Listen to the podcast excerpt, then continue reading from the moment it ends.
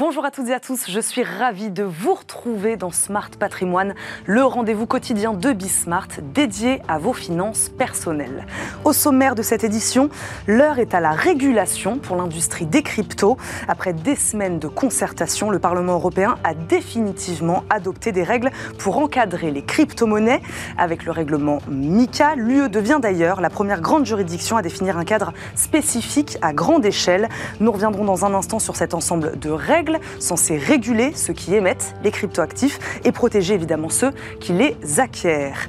Et puis dans Enjeu patrimoine, comment préparer sa retraite avec son PER C'est un produit d'épargne à long terme qui a su hein, séduire les Français depuis sa création en 2019, qui n'a jamais autant collecté que l'an dernier d'ailleurs. Quels sont ses atouts et surtout quelle stratégie adopter pour rendre ce placement le plus optimal possible? Eh bien réponse en deuxième partie d'émission. Mais d'abord c'est l'écho des cryptos dans Smart Patrimoine. C'est parti. Thank you. Nous en parlons depuis des semaines. Les députés européens ont enfin approuvé le 20 avril dernier des règles pour les crypto-monnaies, le fameux règlement MICA. Objectif, lutter contre le blanchiment d'argent et le financement du terrorisme, mais également protéger les consommateurs. Pour faire le point, notre invité aujourd'hui est Romain Sagui, directeur des opérations chez Conhouse. Bonjour. Bonjour. Bienvenue dans Smart Patrimoine. Romain Sagui, merci beaucoup de nous accompagner aujourd'hui.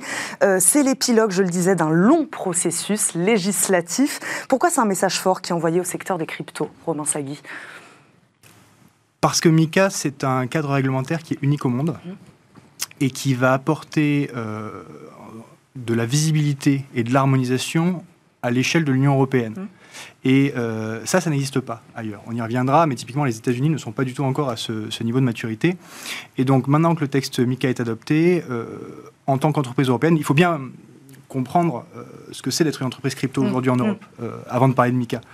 Euh, vous avez des pays en Europe qui n'ont pas encore régulé la crypto, mm. d'autres qui l'ont régulé de manière différenciée. Et même lorsque vous avez deux pays qui ont une régulation qui est similaire, par exemple la France et le Luxembourg, en tant qu'entreprise, vous devez aller vous conformer à chacun des régulateurs et, et, déposer vos dossiers, puis être contrôlé par deux instances. Demain, avec MICA, vous avez un cadre réglementaire harmonisé, une définition des cryptos, des attentes qui sont claires sur l'ensemble des pays européens. Et tout ça repose sur un statut. Dont on va parler, j'imagine, euh, le statut de CASP, mmh. euh, CASP, pour euh, Crypto Asset Service Provider, qui est en fait un statut auquel devront accéder les entreprises qui exercent des mmh. activités régulées en crypto au niveau européen. Et elles auront quelques mois pour le faire, évidemment, on va, on va en reparler. je le disais, lutter contre les activités spéculatives, contre le blanchiment d'argent, protéger les consommateurs, réguler ces entreprises crypto, c'est ce que vous disiez, étrangères des fois. C'est quoi l'objectif du règlement MICA C'est tout ça à la fois? Oui, et au niveau européen. C'est-à-dire qu'il existait déjà avant MICA euh, des réglementations. Typiquement, la France a euh, cette particularité dans l'univers crypto d'avoir été une des pionnières à réguler les activités de l'écosystème, déjà depuis euh, mai 2019 avec la loi Pacte, mmh. où vous avez déjà en France une régulation avec un statut PSAN, prestataire de services sur actifs mmh. numériques, et des règles de lutte anti-blanchiment, de connaissance client qui s'appliquent aux acteurs qui opèrent en France mais pas forcément partout en Europe, mm. et surtout pas aux acteurs étrangers qui, euh, depuis l'étranger, pourraient euh, adresser le marché français ou le marché mm. européen. Donc l'objectif de MICA, c'est vraiment de... Euh, alors, qui s'est d'ailleurs beaucoup appuyé, on y reviendra sur les textes français, mm. c'est de proposer ce cadre harmonisé de façon à ce que tout citoyen européen en fait, puisse se tourner vers des acteurs qui soient régulés par les autorités européennes, euh, qu'ils puissent bénéficier, comme vous l'avez dit, euh, de protection sur la lutte anti-blanchiment, euh, c'est évidemment normal, mais aussi sur la transparence des frais, sur la transparence de la communication sur les différents produits qui sont proposés. On y reviendra, mais Mika s'appuie beaucoup, dans sa version actuelle, sur des textes, des textes existants qui déjà régulent la finance traditionnelle. Et donc on va appliquer ces pratiques à l'écosystème crypto au niveau européen. Euh, il dévoie un s'élève pour dire que ce règlement ne sera pas suffisant pour réguler le secteur. Vous allez nous donner peut-être votre avis. Moi, je me suis posé la question en préparant cette émission. On passe de quasiment pas de régulation, en tout cas, comme vous le dites, hein, au niveau euh, national, en France, etc., mais pas de régulation au niveau européen, à toute cette réglementation. Euh, moi, je me suis demandé, est-ce que MICA peut, d'une certaine manière, créer un choc exogène dans le secteur, sur les entreprises du secteur? Ah, MICA est un choc, clairement, pour, les, pour, le secteur. en fait, selon qui vous êtes, Mika va être euh, une incroyable opportunité ou une barrière indépassable. Mm. Euh, il faut voir que ce corpus euh, de texte, derrière, il va avoir des contraintes très concrètes en mm. pratique dans la gestion des entreprises.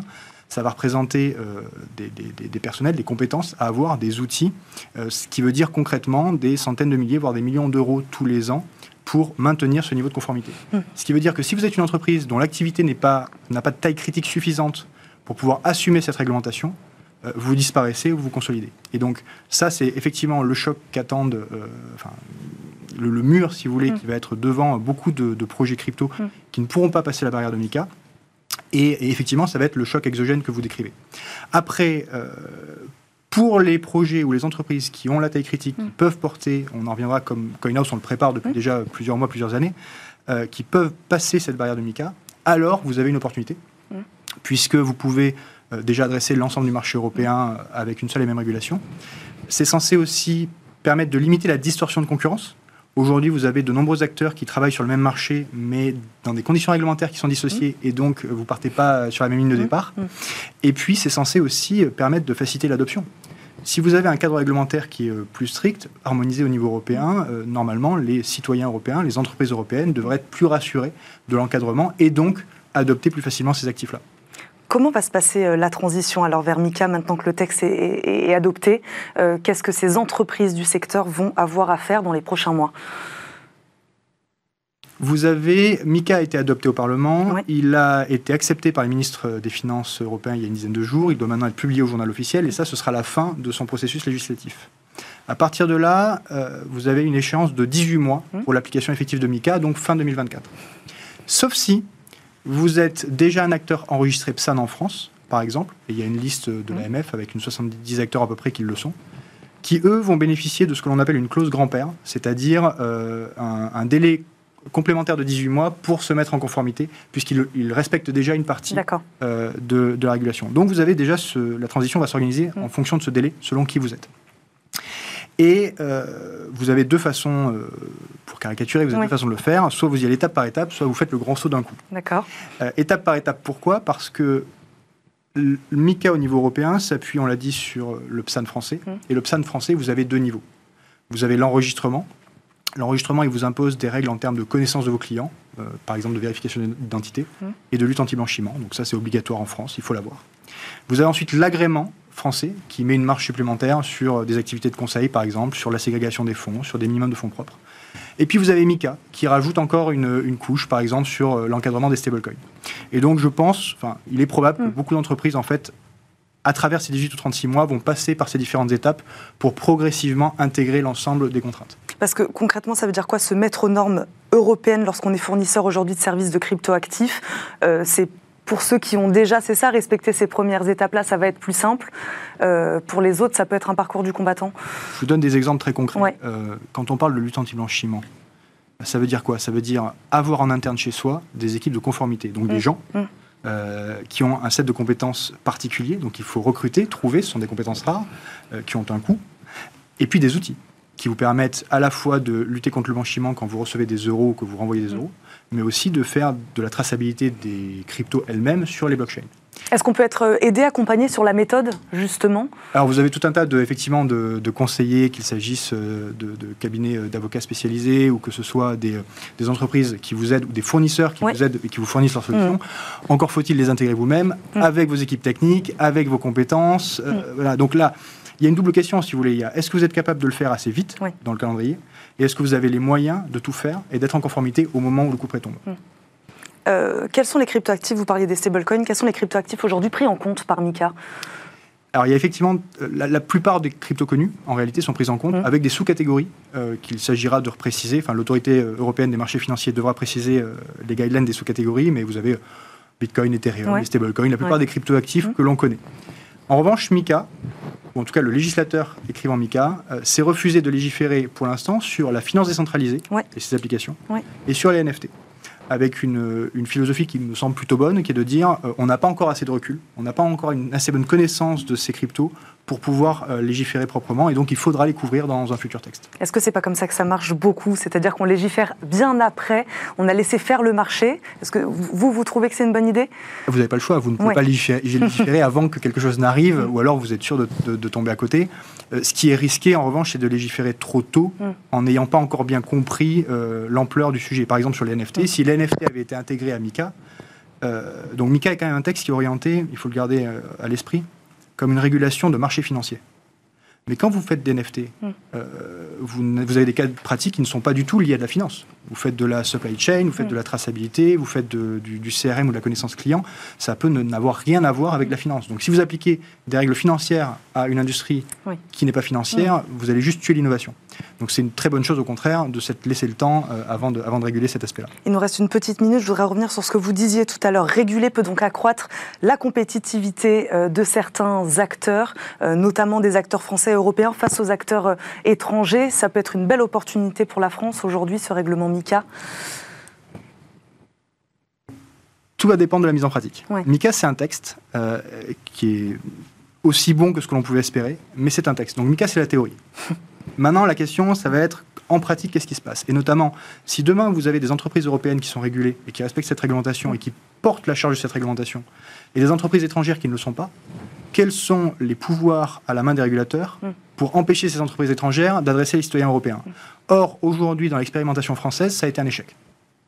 Le cas de FTX, il y a quelques mm. mois, l'a bien montré. C'était une entreprise aux Bahamas. Ça ne l'a pas empêché d'adresser les citoyens français et euh, de les mettre à risque. Donc, ces, questions pratiques-là, on va y être très attentif dans les 18 à 36 mois qui viennent parce que c'est ce qui va faire la réussite de ce texte ou son échec. Ça pourrait être quoi les prochaines euh, étapes pour ceux qui nous disent aujourd'hui que ce règlement-là n'est pas suffisant? Alors, il faudrait savoir sur quoi il n'est pas suffisant. Il y a en fait deux travaux qui restent à mener, deux mm. grands angles de travaux qui mm. restent à mener. Déjà, il y a des périmètres de, de l'écosystème des cryptos au sens large qui ne sont pas couverts. Finance décentralisée, NFT, on l'a dit, mm. c'est normal, ça viendra en son temps et, euh, il y aura un travail spécifique là-dessus. Également sur les security tokens, et ça, ça fait partie d'un autre texte. Et puis, il y a l'application concrète de ces textes. Euh, l'autorité des marchés financiers euh, européenne doit préciser ses guidelines sur la classification des cryptos. Mm. L'autorité bancaire européenne doit préciser les éléments de contrôle sur les stablecoins. Et les acteurs du secteur attendent aussi de voir concrètement ce qui va être attendu en termes d'outillage et d'exigence en pratique au quotidien quand vous devez vraiment euh, euh, mettre en place euh, un texte. Et une petite question, Romain Singuet, c'est-à-dire que pendant les, les 18 prochains mois, là, les épargnants n'auront donc pour l'instant aucune protection, c'est ça? Ah, On va encore avoir 18 ah mois de En France, vous avez un statut PSAN. Nous, on a été les premiers acteurs enregistrés PSAN en France. Euh, rien n'empêche non plus de demander l'agrément euh, français euh, PSAN qui prépare à l'agrément MICA. Donc en France, vous avez déjà une régulation, vous avez un cadre fiscal, vous avez un cadre comptable. Donc en France, vous avez déjà un cadre qui existe. et puis si vous n'êtes pas en France, vous pouvez travailler avec une entreprise française. Hum. Appelez-nous. Merci beaucoup Romain Sagui d'avoir répondu à nos questions aujourd'hui. Je rappelle, vous êtes directeur des opérations chez Conhouse. Merci beaucoup d'avoir été avec nous. Tout de suite, c'est Enjeu patrimoine. Et c'est parti pour Enjeu patrimoine. Aujourd'hui, c'est du PER dont nous allons parler. Le plan d'épargne retraite permet, comme son nom l'indique, de bien préparer sa retraite. Nous allons d'ailleurs revenir sur ses atouts. Mais certaines stratégies de placement peuvent s'avérer plus optimales que d'autres. C'est ce que nous allons voir avec nos deux invités aujourd'hui. Amélie Ziegelmeyer nous accompagne, directrice régionale Paris au sein du groupe Cristal. Bonjour. Bonjour. Bienvenue dans Smart Patrimoine. Merci beaucoup d'être avec nous. Christophe Olivier nous accompagne également, directeur général de My Pension XP. PER. Bonjour. Bonjour. Bienvenue également dans Smart Patrimoine, on vous connaît euh, tous les deux. Euh, Christophe Olivier, l'encours total, j'ai vu, du PER, c'est 39 milliards d'euros fin avril 2022. Ce sont des chiffres de France Assureur. En gros, il n'a jamais autant collecté que l'an dernier. Comment vous expliquez cet intérêt grandissant des Français pour ce produit? Déjà, les améliorations apportées par la loi Pacte hum. ont permis un développement générique de l'épargne retraite. Euh, on, peut citer euh, le fait de pouvoir sortir euh, en capital, qui a levé un des freins importants que les Français avaient avec la sortie en rente. Mm. Ensuite, on peut citer le mouvement aussi récent autour de la réforme des retraites, mm. qui a incité les Français à se questionner mm. sur le niveau de leur retraite et à comprendre qu'ils allaient avoir besoin euh, d'un supplément de retraite et que le PER était un bon produit pour y répondre. Amélie Zigelmanier, vous êtes d'accord avec ça La réforme des retraites a potentiellement ou a pu accélérer euh, les envies d'épargne des Français? Oui, complètement. Oui. Et puis bah, quand on sait que le taux de remplacement, sans même parler hein, des limites du système par répartition, mais quand on sait que le taux de remplacement aujourd'hui il est de 50%, donc ça veut dire qu'à la retraite on n'aura que 50% en moyenne hein, de ses revenus d'activité, de toute façon il faut faire quelque chose et le père euh, est là pour ça. Sur les gros atouts du PER dans une perspective donc de préparation de sa retraite. Euh, Christophe Olivier parlait de, de, sa sortie. Vous, quels, quels atouts, diriez-vous, sont les plus gros, les plus principaux? Ben, En complément de ce qui a déjà été dit, la déduction fiscale à l'entrée euh, du PER, hum. puisque quand vous versez sur ce placement, l'année suivante, vous déduisez de votre base imposable les sommes qui ont été versées. Donc ça vous permet un gain proportionnel à votre tranche marginale d'imposition. Donc si vous versez 10 000 euros, vous êtes dans la TMI à 41%, l'année prochaine, enfin l'année suivante, c'est 4100 euros d'impôts en moins à payer. Mmh. Donc c'est un avantage qui n'est pas nouveau mmh. pour le père, mais qui est quand même extrêmement intéressant. Et puis le père, c'est avant tout un placement financier. Mmh. Donc il y a toute une palette de supports à disposition sur l'enveloppe qui sont intéressantes pour faire fructifier son épargne sur un horizon en plus plutôt long terme. Et eh ben on va rentrer dans le vif du sujet. Quels sont les différents investissements possibles à faire au sein de son PER, Christophe Olivier? Alors ça dépend euh, du, PER, mais de manière euh, générique, euh, on va dire que l'enveloppe PER ressemble étrangement, du point de vue de ses investissements, à l'enveloppe d'assurance vie, dont les Français ont l'habitude. Hmm. C'est-à-dire que vous allez avoir le choix d'un côté entre, au sein des paires assurantiels, le fonds en euros, garantie de la compagnie, et d'un autre côté les unités euh, de compte. Mhm. Et dans les unités de compte, vous allez retrouver euh, les classiques euh, organismes de placement collectif, mhm. mais également dans certains plans d'épargne retraite, vous allez retrouver des fonds indiciels mhm. qui permettent d'avoir un accès au marché financier avec des, des frais réduits.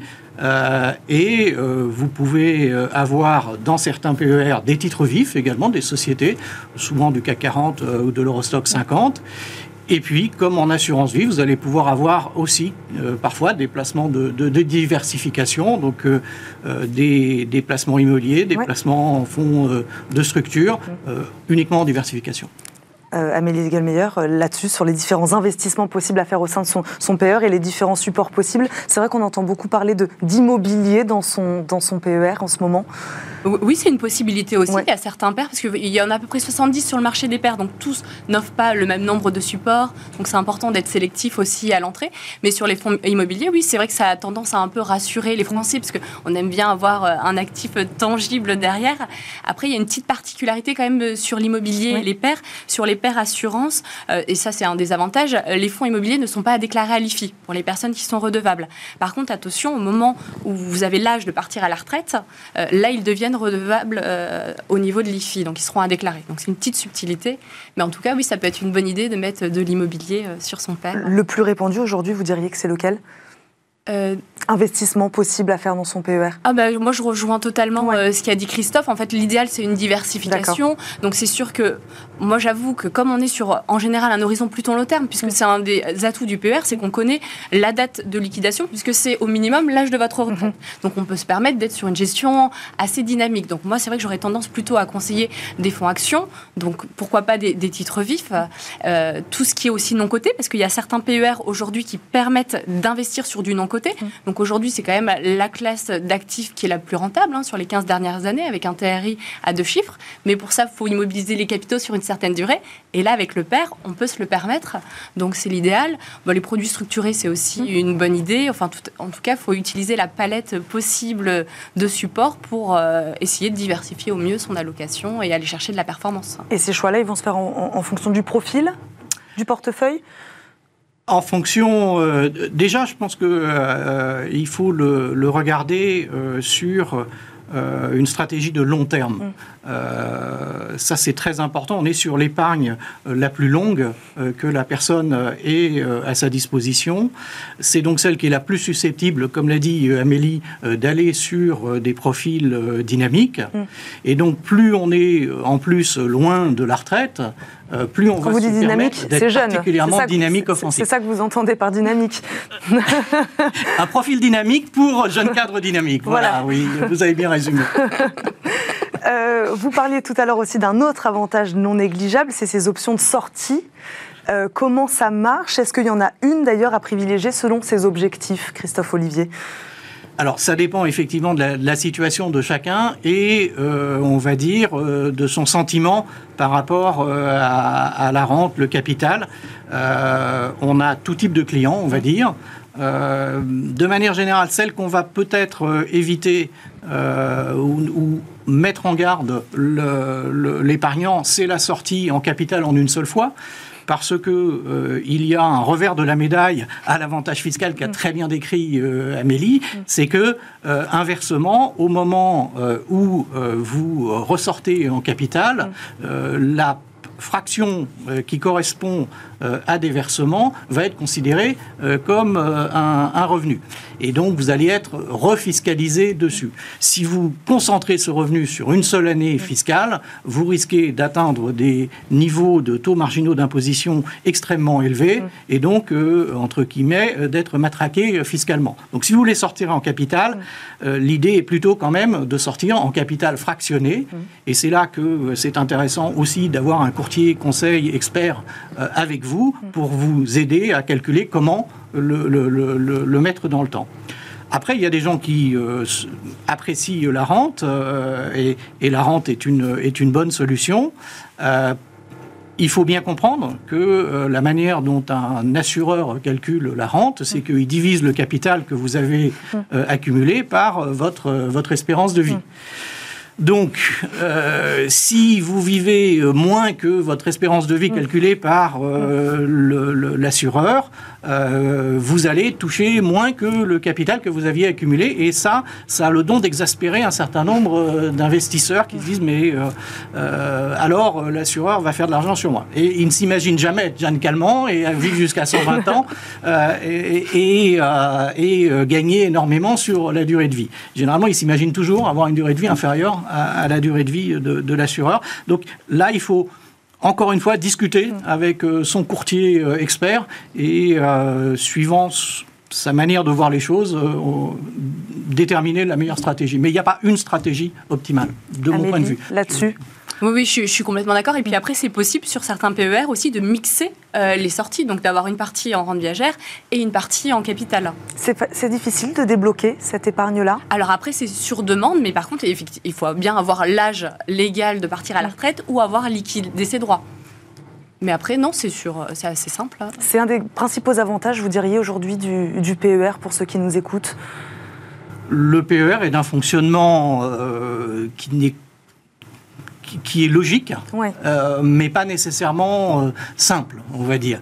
Euh, donc il y a besoin quand même d'être accompagné. d'être accompagné, de mon point de vue, dans sa démarche d'épargne retraite. Et on, parle de PER, mais, mais il faut l'inscrire dans une stratégie complète d'épargne retraite qui peut mixer également d'autres produits. Bah, Christophe euh, Olivier, quand on est dynamique, à quoi on réfléchit justement? Est-ce qu'il faut réfléchir en amont à la somme dont on a besoin euh, pour voilà Est-ce que c'est ça qui va nous aider à, arbitrer aussi les, placements à faire? C'est à ça qu'on réfléchit? Alors. Il y a un certain nombre de clients qui viennent nous voir avec euh, cette vision-là, qui est une très bonne vision, ils ont fait un, bilan de leur retraite de base et complémentaire ils constatent qu'il leur manque dans le budget qu'ils souhaitent avoir à leur retraite un certain montant euh, par mois. Et ils viennent nous demander quel est le capital qu'il faudrait avoir accumulé euh, au moment de la retraite pour bénéficier euh, de cette rente. Et là, on va leur faire un programme de versement mm. euh, qui, en fonction d'hypothèses euh, génériques de performance financière, va leur permettre d'atteindre ce niveau de capital. C'est une stratégie possible, oui. Amélie Zigelmayer, pour, pour revenir sur cette question de l'âge, c'est quoi l'âge moyen aujourd'hui où l'épargnant commence un peu à placer pour sa retraite ou en tout cas commence à y penser? En général, c'est plutôt autour de 45-50 ans. Mm-hmm. Après, vaut mieux commencer idéalement le plus tôt possible. Hein, pour prendre juste un rapide exemple chiffré, vous placez 500 euros par mois à 3% sur 10 ans, mm. ça vous fait un peu moins de 70 000 euros de capital. Le même montant épargné sur 30 ans, on est à presque 300 000 euros. Donc on voit tout le bénéfice des intérêts capitalisés, donc autant s'y prendre le plus tôt possible. Et est-ce que l'âge, il a une incidence sur la prise de risque aussi dans ces placements? Ah oui, forcément, puisque plus vous aurez un horizon d'investissement long, plus vous allez pouvoir vous permettre d'aller sur des marchés actions. Et d'ailleurs, le fait de faire des versements réguliers, euh, ça va permettre aussi d'entrer à différents points d'entrée sur les marchés, différents cycles économiques. Donc c'est pertinent dans le cadre d'une stratégie globale. Donc effectivement, bah, plus on a de temps devant nous, euh, mieux c'est. De manière générale, c'est comme ça que ça marche avec des versements réguliers? Ah bah, euh, libre. En fait, il n'y a, aucune obligation. Vous êtes libre. Vous êtes, déjà, vous n'êtes pas obligé de verser. Vous pouvez verser de façon régulière, tous les mois. Vous pouvez verser une fois par an ou verser une fois tous les cinq ans. Après, idéalement, dans une stratégie de préparation de sa retraite, vaut mieux verser régulièrement tous les mois. C'est l'idéal. Hein. On m'a posé la question, est-ce que c'est possible de souscrire un PER lorsqu'on est déjà à la retraite? Est-ce qu'il y a un intérêt à le faire? Christophe Olivier. Je me suis dit que j'allais vous la poser quand même, celle-là. on peut avoir des cas euh, d'ouverture de plans d'épargne retraite par des retraités dans la perspective d'y transférer d'anciens dispositifs pour bénéficier des, euh, des capacités euh, de sortie en capital mm. ou de sortie mixte, fractionnée, capital-rente. Sinon, non, c'est pas une recommandation qu'on va faire de, à un retraité, certainement pas, de, de, venir faire un plan d'épargne retraite. puisque l'événement déclencheur de la sortie, c'est la retraite. Oui, Amélie Si je peux me permettre, il y a quand même un cas où ça peut être intéressant. Ouais. Euh, alors déjà, il faut qu'il soit quand même dans une tranche marginale d'imposition assez élevée pour que ça ait du sens de bénéficier de la réduction d'impôt. Mm. Mais si euh, il a d'autres placements par ailleurs, type assurance vie, pour avoir euh, ses rachats partiels programmés et avoir ses revenus dont il a besoin pour sa retraite. Et qu'en même temps, il veut protéger son épouse, eh ben, il aura plutôt intérêt à utiliser l'assurance vie pour ses rachats, parce que se sera moins fiscalisée que sur un père, et le père le transmet à son conjoint, puisque là, on est exonéré de droits de succession sur les pères assurances, donc il peut, grâce à la clause bénéficiaire, nommer son conjoint, et en plus, on n'a pas les prélèvements sociaux sur les intérêts latents. Donc, par rapport à la question de votre téléspectateur, ça peut être euh, une stratégie pertinente dans, son cas. Je suis tout à fait d'accord avec vous, euh, Amélie. Ça a énormément de sens de conserver un mm. PER à la retraite. Mm.